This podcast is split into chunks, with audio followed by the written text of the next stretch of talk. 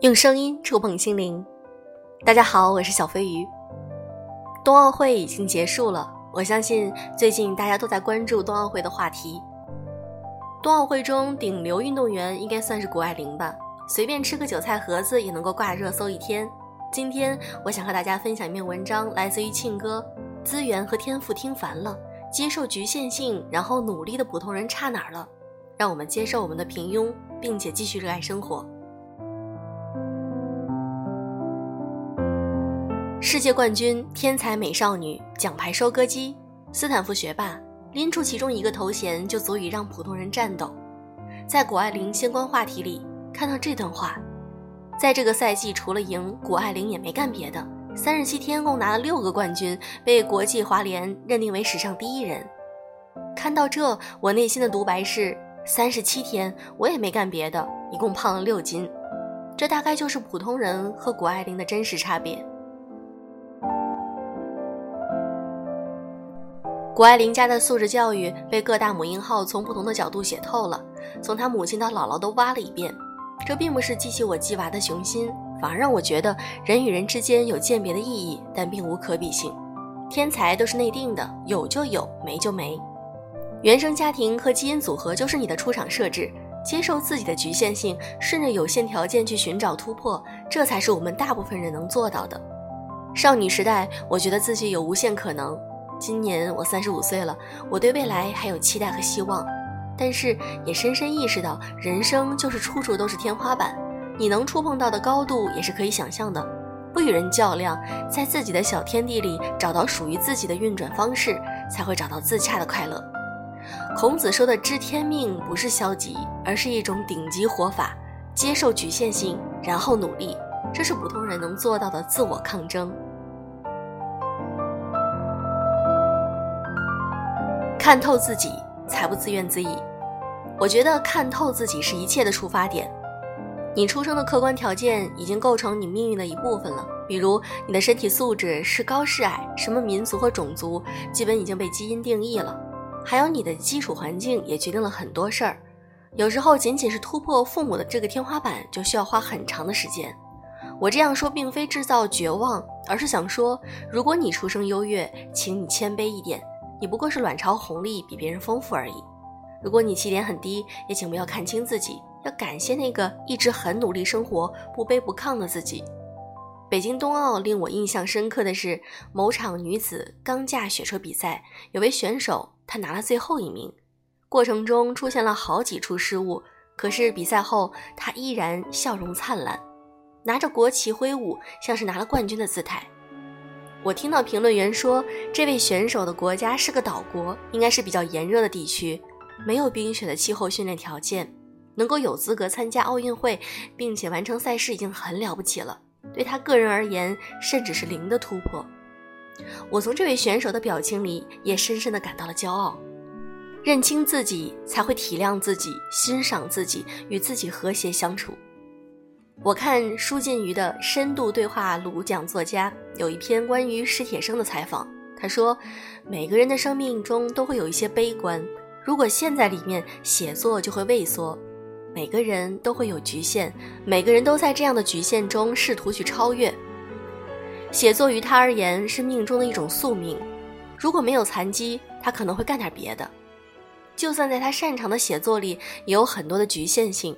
残疾加肾衰竭，让他刚开始就只能每天写几行字，透析之后，上午可以写两三个小时，即使写得很慢，但坚持每天都写。病隙碎笔就是这样写出来的。一个人的残疾不只是生理上的残疾，也包括生命的困境、生命的局限。每个人都有局限，在困境里试图去超越，哪怕只是一点点的突破，也是闪亮的勋章。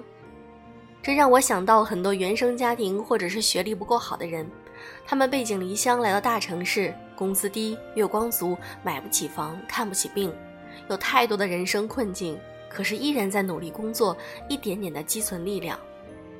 我又想起有个亲戚是广州拆迁户，不用怎么做事儿就多了好几套房。努力拼搏的异地人，如果要跟吃祖先红利的本地人比较，估计会心理不平衡到抑郁。东京贵族女子水原希子扮演的小镇做题家女孩和好友站在东京街头的对话，从老家出来被压榨剥削，我们就是东京的养料吧。我们多少人也像这部剧的女主一样，为了突破在乡镇或者小城市的困境，来到了更高的天花板的大城市，在这里发光发热，为城市供血。也许即便经历了很多挫折和无奈，当初怀揣的梦想也并无实现。但是即便这样，你也突破了自己，即使只是租来的空间，你有了自己的独立生活。每个人的起点不同，只能跟自己比才有意义。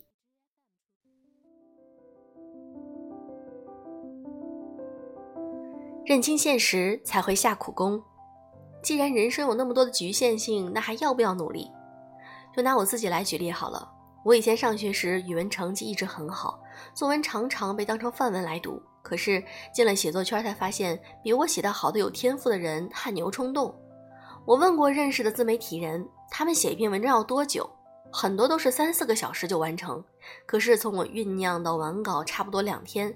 写的过程也会遇到很多的挫折。比如枯坐半天也写不出三行字，可是我并不会因此自卑，只要能够写出个人的所思所想，对别人有启发，这篇文章就写得其所。而且，当我意识到自己不是天赋型选手，会潜意识的多看书，舍得下苦功，写作要坚持下去，才有更多可能。所以，唯一可以对抗这种痛苦的是主动去吃苦。世界上有很多天才选手，但我知道自己不是。当个马拉松选手也不错，慢慢跑，将眼前的每一件事做好，说不定能拐弯超速。接纳自己，才不为难自己。接纳自己，就是在认识自己的基础上，接受某些具体的事实，比如就是有比你身材好、家境好、运气好。同时，你也可以意识到，比自己很多人要细心、有责任、会沟通。只有认识到自己的特质，并全盘接受好与坏，才不会为难自己，做到真正的自信。想起香港最近离世的活到九十五岁的顶级名媛阔太立孝和夫人陆燕群，一辈子过着养尊处优的生活。看完她的报道，觉得这个女人不一般。以前看 TVB 的台庆，她坐在邵逸夫旁边，像个摆设。颁奖切蛋糕的时候，才上台走两圈儿。也许这才是她的高明之处。当个定海神针也很好。她是个有自知之明、不为难自己、了解自己的人。丈夫心脏病猝然离世，留下很多实业，可是她不打算运作，因为深知自己并不擅长。他选择变现，套现后用来理财投资。他天生投资眼光毒辣和做事果断，不过几年就令资产翻倍增值，令很多人刮目相看。他虽然在 TVB 有股份，也是股东，但是不过问具体的事务，完全信任邵逸夫，因为他清楚自己并不熟悉娱乐业务。面对庞大的遗产，他也能够稳住局面，以自己擅长的方式实现家族财富的稳步增增长。认清自己后，才有精准的眼光和行动，让事情事半功倍。有钱人离我们太远，没有可比性，但作为普通人，拥有这种思维就不普通。接纳自己，不为难自己，不强求做自己能力以外的事儿，反而能够敦促你去寻求合作，找到共赢的方法。就算顶级的上流人士也都是有自己的局限性，更何况平常人。我们能做的就是接受现实，然后随机应变的努力。功夫不负有心人。